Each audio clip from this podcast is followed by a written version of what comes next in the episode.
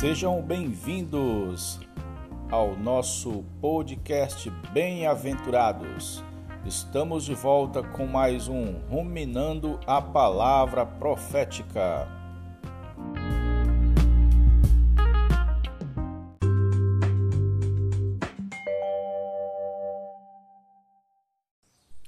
Bom dia, bem-aventurados. Jesus ao Senhor. Hoje vamos iniciar o capítulo 3 desse livro maravilhoso. Você está preparado para o fim? Do irmão Ezrama. É uma palavra que nos leva a despertar, é uma palavra urgente, é uma palavra que nos prepara. Cuidar da consciência, vamos falar sobre algo muito importante dentro de todo ser humano, sua consciência. Em Provérbio 28, 18, aliás, 29, 18, diz assim: Não havendo profecia, o povo se corrompe, mas o que guarda a lei, esse é feliz. Sem a palavra, sem a palavra profética, de Deus em nossa vida, nos tornamos vulneráveis à corrupção da iniquidade, que começa pela mente e consciência. A humanidade se desvia cada vez mais da Bíblia e de sua referência, como já falamos, até que ocorra uma apostasia completa, ou seja, um afastamento completo dos princípios bíblicos. Alguns influenciadores chegam a balançar e acabam se desviando e passando a acreditar nessas coisas, nessas ideologias, nessas ideias, nesses argumentos que muitos grupos aderem para satisfazer suas próprias vontades. E esses influenciadores acabam levando muitas pessoas com eles, se afastando da verdadeira referência de conduta, de princípios de, relacion, de relacionamento que há na palavra. Paulo, em 2 Timóteo, como já lemos, fala muito sobre como são as, serão as pessoas. Como são as pessoas hoje?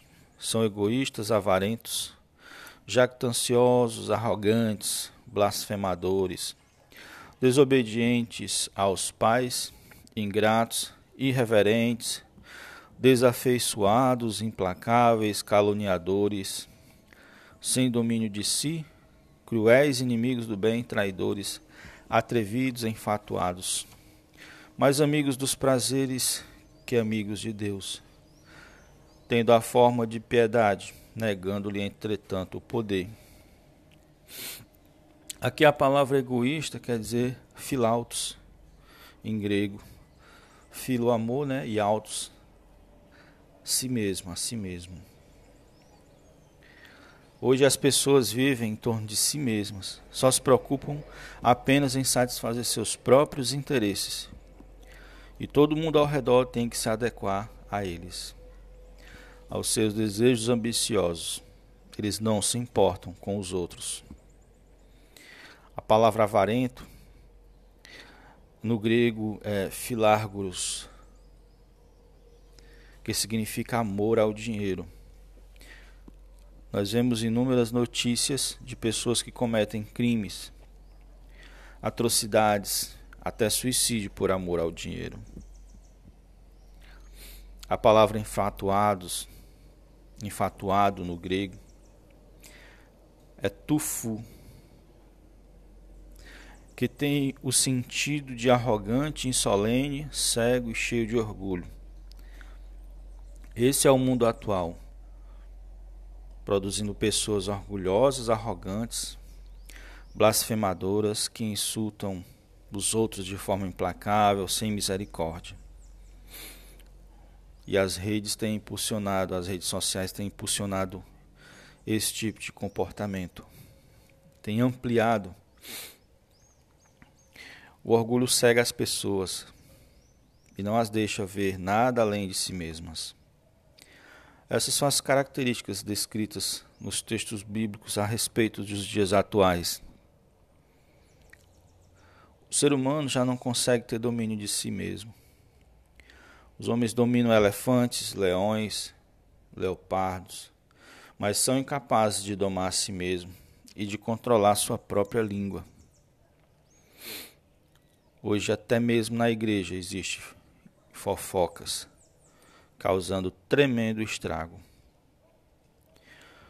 Paulo afirmou ainda que os homens seriam amigos, mais amigos dos prazeres que de Deus. O significado dessa frase em grego é amar mais os prazeres que a Deus. As pessoas estão buscando apenas seus prazeres, uma boa vida a qualquer custo.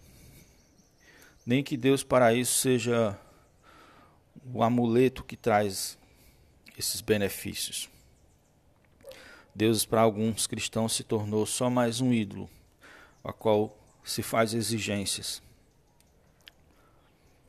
Não existe mais um padrão e os valores morais estão se invertendo e sendo desvirtuados. Os cristãos que não possuem fundamento bíblico são facilmente, são facilmente enganados e levados por ensinamentos de demônios e de espíritos enganadores. 1 Timóteo 4, do 1 ao 2, diz assim: Ora, o Espírito, aqui é o Espírito de Deus, afirma expressamente que nos últimos tempos, que são os dias atuais, alguns apostatarão da fé, ou seja, se afastarão dos princípios bíblicos por obedecerem a espíritos enganadores e ensinos de demônios. São todos esses ensinos que estão permeando a sociedade, desde os dos institutos de ensino, das escolas, passando pela arte, até a ciência tem sido usado para isso. Pela hipocrisia hipocrisia dos que falam mentiras e que têm cauterizado a própria consciência. Vemos, portanto, a causa da o que causa essa prosperidade de engano e mentira é a consciência cauterizada, que é o tema desse capítulo.